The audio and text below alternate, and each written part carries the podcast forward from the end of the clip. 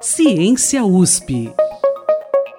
Olá, eu sou o Denis Pacheco e depois de alguns meses de pausa no feed, o Ciência USP está finalmente de volta. Nesse episódio, a gente vai falar sobre uma pesquisa inédita da USP que analisou relatos de viagens dos escritores Euclides da Cunha e Roberto Pairó, enviados respectivamente à Amazônia brasileira e à Patagônia na Argentina, lá no começo do século XX. O trabalho é resultado de uma dissertação de mestrado orientada pela professora Estela Mares Franco Vilárdaga, que é do programa de pós-graduação em História Social da USP. A pesquisa foi escrita pelo historiador José Bento Camassa, que conversou com a repórter Elaine Alves. A conversa você escuta a seguir. Uma pesquisa de mestrado defendida na Faculdade de Filosofia, Letras e Ciências Humanas da USP analisou relatos de viagens dos autores Euclides da Cunha e Roberto Pairó, enviados à Amazônia brasileira e à Patagônia, na Argentina, para colher informações sobre os territórios recém-anexados aos seus respectivos países no começo do século XX. Para explicar sobre o estudo, os objetivos de Euclides em sua viagem e as constatações do jornalista quanto ao que estava acontecendo na Amazônia na época, eu conversei com o autor da pesquisa, José Bento Camassa. Para começar, José explica qual era a conjuntura sociopolítica do Brasil e da Argentina no início dos anos 1900 e como o cenário brasileiro motivou a viagem do autor carioca Euclides da Cunha.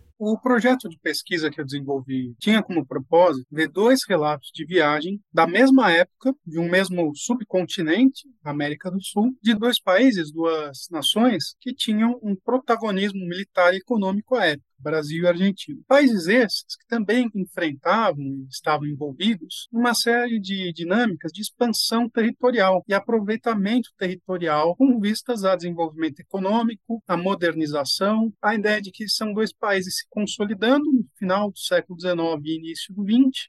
Havia uma tendência, uma disputa com o Peru, e o Euclides da Cunha é enviado como representante do Ministério Brasileiro das Relações Exteriores para o Peru para chefiar uma comissão de reconhecimento da área, comissão brasileira, que junto com uma comissão análoga peruana trariam subsídios para uma delimitação de fronteiras entre os dois países. De acordo com o pesquisador Euclides da Cunha, como funcionário do Ministério das Relações Exteriores, tinha uma preocupação em reafirmar o poder na região amazônica de forma ampla. Ele explica que o jornalista estava engajado em uma série de debates políticos e ideológicos para que isso acontecesse. E, por sua vez, né, o Euclides da Cunha ia para o Amazônia e para o Acre como um empregado, né, um, emissário do Itamaraty, do nosso Ministério das Relações Exteriores. Então, ele tinha toda uma retórica, uma preocupação com a soberania nacional, com a afirmação do poder estatal nacional naquela região, com o domínio do Brasil naquela região. Ou seja, superar a querela com o Peru para que o Brasil possa se assemelhar de fato daquela região, daquela comarca, para daí poder pensar em ter algum aproveitamento, algum desenvolvimento daquela região. Então tem uma perspectiva nos dois autores de como aproveitar e integrar as duas regiões no contexto mais geral das suas nações. O Camassa também conta que a obra de Euclides da Cunha era tomada por determinismos e até racismos de pretensão científica. A princípio, o autor enxergava a Amazônia como uma terra marginalizada, de difícil compreensão e avessa ao conhecimento científico. Ele fala também que, apesar de Euclides não abandonar essas ideias, ideias, os seus relatos ainda foram capazes de denunciar as condições miseráveis das populações seringueiras e dos povos indígenas de maneira muito próxima. As populações seringueiras nessa região, que estavam principalmente no interior do que hoje é o estado do Amazonas, no Acre também, e eram populações que Euclides da Cunha considerava que, embora não tivessem o perfil considerado mais idealizado, mais hierarquizado, né, naquelas concepções científicas, supostamente científicas e racistas de mundo, mas que tinham um grande valor, que tinham uma série de histórias pessoais, de dramas e superações que para ele eram admiráveis, uma vez que estavam povoando aquela terra e sofriam uma série de explorações, um trabalho análogo à escravidão e que, portanto, deviam ter um amparo maior por parte do Estado brasileiro.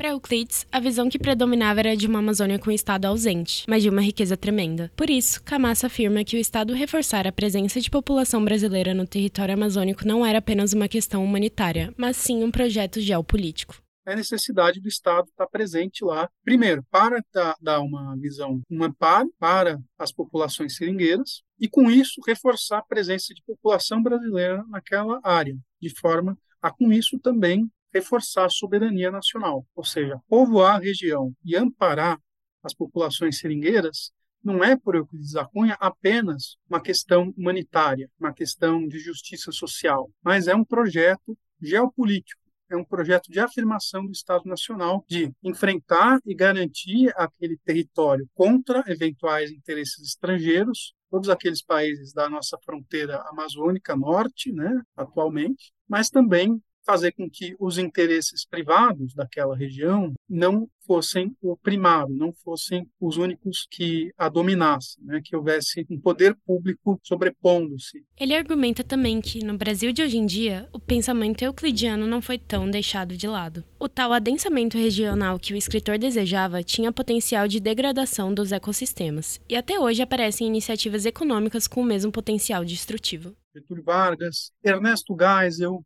Médici, em alguma medida, se apropriaram da retórica euclidiana, seja citando ela explicitamente, seja fazendo uma alusão implícita, para justificar seus projetos de iniciativas governamentais de ocupação da região, de desmatamento, com vistas à criação de grandes estradas. Lá em meados da década de 1970, um deputado de São Paulo, da Arena, o Partido de Sustentação do governo ditatorial, que propôs dar o nome à rodovia transamazônica de rodovia Euclides da Cunha. Então, é uma forma de nós vermos como o pensamento de Euclides da Cunha foi apropriado nesse sentido. Por fim, o pesquisador avisa que, apesar dessa nossa releitura associar o pensamento de Euclides a demandas atuais de preservação ambiental, as ideias do escritor também trazem um lado retrógrado, que fomentava desmatamento e destruição. Então, não é possível associar o Euclides hoje a atores políticos muito centrais na questão amazônica, que são as populações indígenas. Não é possível ver o Euclides refletido no ativismo de Joênia Wapichana, de Sônia Guajajara, de Ailton Krenak. Não dá para fazer essa ponte. É desonesto, né? E é totalmente equivocado. Mas é possível, sim, ver um legado euclidiano, uma associação, um paralelo, ainda que não haja conexão direta, mas pontos de contato entre a percepção de Euclides da Cunha, seu ativismo cidadão, baseado e reivindicando um papel para a ciência, a atuação de uma série de cientistas.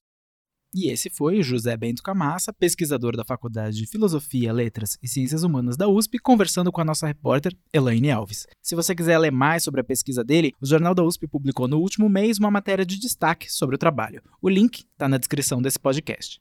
O Ciência USP é um podcast do Jornal da USP. Toda quinzena a gente apresenta pesquisas realizadas aqui na Universidade de São Paulo. Eu sou o Denis Pacheco e se você ainda não segue o Ciência USP, a gente está nos principais agregadores de podcast. Segue a gente lá e até a próxima. Ciência USP.